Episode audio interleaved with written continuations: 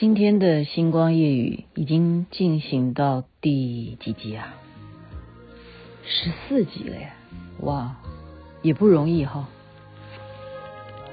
想要忘记所有的过去，心中又在浮现，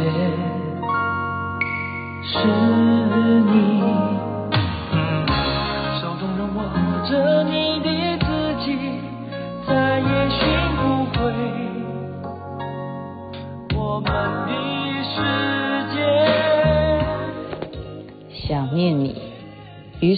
所演唱的。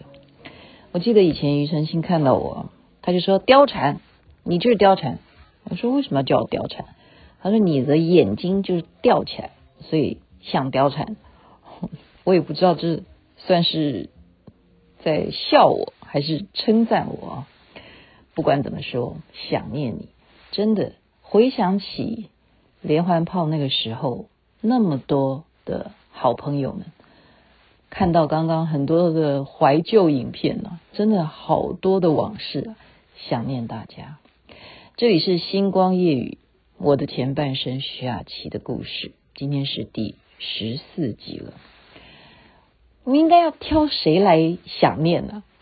那干脆还是讲最主要，我当时负责的一个单元，不知道有没有人看过？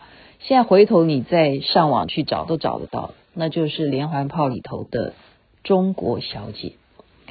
中国小姐，其实在我还没有真正当那个单元的编剧之前呢，我就已经常常在看看什么方哥歪妹啊，就是从那里开始的。那那个方哥歪妹是怎么来的啊？有他的一个前前面的历史，但是我做中国小姐的时候，它的架构是这样子。芳芳，大家知道吗？她真的是我电视圈啊一个很重要的贵人，芳姐啊也是好朋友。她呢要扮演穿一个旗袍啊，长头发，然后拿个扇子，在屏幕前面呢，就先好像喝茶一样，然后就跟大家八卦一下，就说，比方说，呃，人人呢都会有这样子的经验，你有没有算命过呢？今天我们就来看看各种形态的人，他们对于算命到底是什么样的看法。然后，噔噔就来一个音效哈，王伟忠就讲话，你看看算命的这一位太太，对于算命她有什么样的经验呢？咱们看下去啊，举例了啊，王伟忠这样的 OS 的话，然后这时候芳姐呢，她就会换另外一个角色，好，她就会也许了哈。就演一个欧巴桑，哦，常常都是喜欢形容欧巴桑。那欧巴桑为什么一定要这样演？哈，这是他发明的，不是我发明。就是他们呃觉得一个这样子的妇道人家可能会是这样子的表现语气啊，然后可能郭子乾就站在他旁边，他就说：“哦，讲到算命哦，哦。”是非常的有心得啊！算命这件事情啊，要从啊，在我先生跟我相亲的时候，我就已经非常的非常的了解他的八字怎么样怎么样哦，他就要这样子去诠释算命，然后噼啪噼啪啊，那像那个剧本就是我写的，那这是算命的妇道人家啊，有一个太太是这样子的看法，然后我们再来看那时候有名的是谁，就是。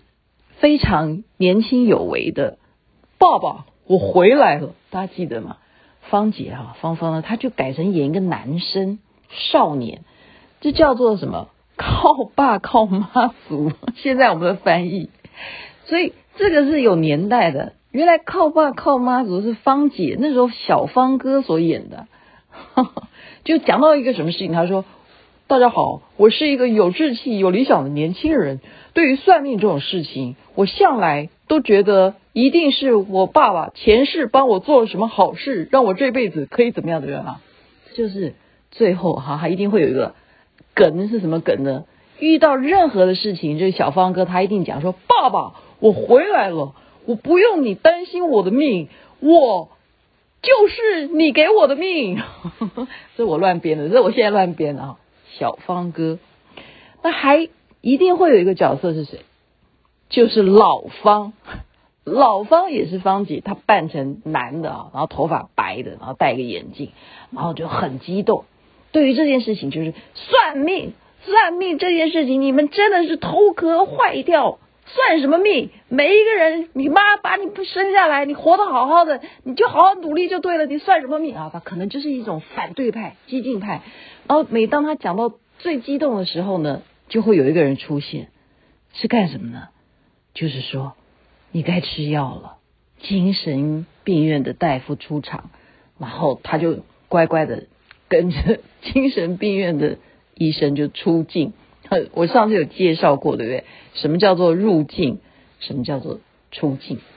我现在只是举三个角色哈，一定就是不管我们写任何的主题呢，这三种就是截然不同的形态的特定的个性呢，好，由芳姐来诠释呢，总是这么样的可以平衡，好，平衡我们任何。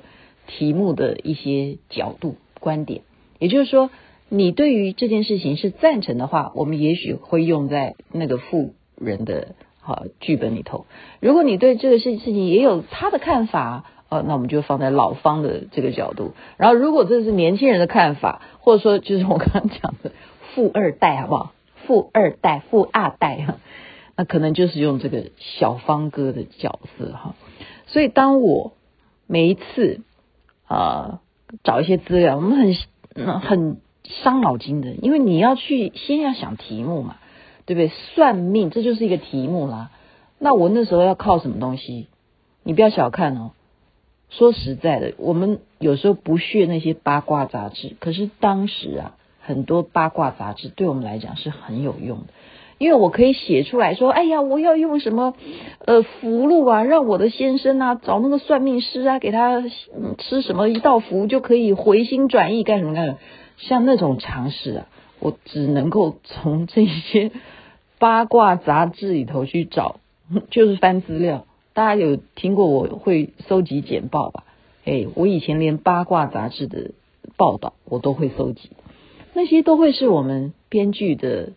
啊，资料来源，然后我们再用我们跟这个演员，好跟芳姐的了解，我再来说，我可以帮他去设计，他今天可以尝试，可能换成他演一个什么，所以也许他可能会演成另外那一个，呃，被太太要去下服的那个先生也可以啊，他可以女的去演男的，他可以的，然后你叫他今天演一个，呃，很小很小的小孩子，她都可以办到。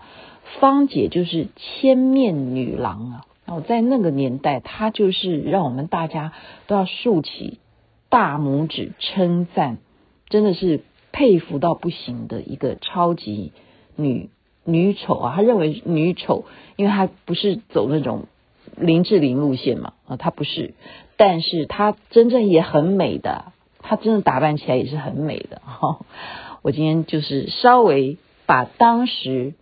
中国小姐这个单元就是我负责的，我完全要负责，我是整个灵魂都付注在这个单元里头，非常非常的努力，也是因为跟芳芳的合作，可以了解到，哇，很多很多她可以展现的那一些特质，然后很佩服她的这一种天才的表演细胞。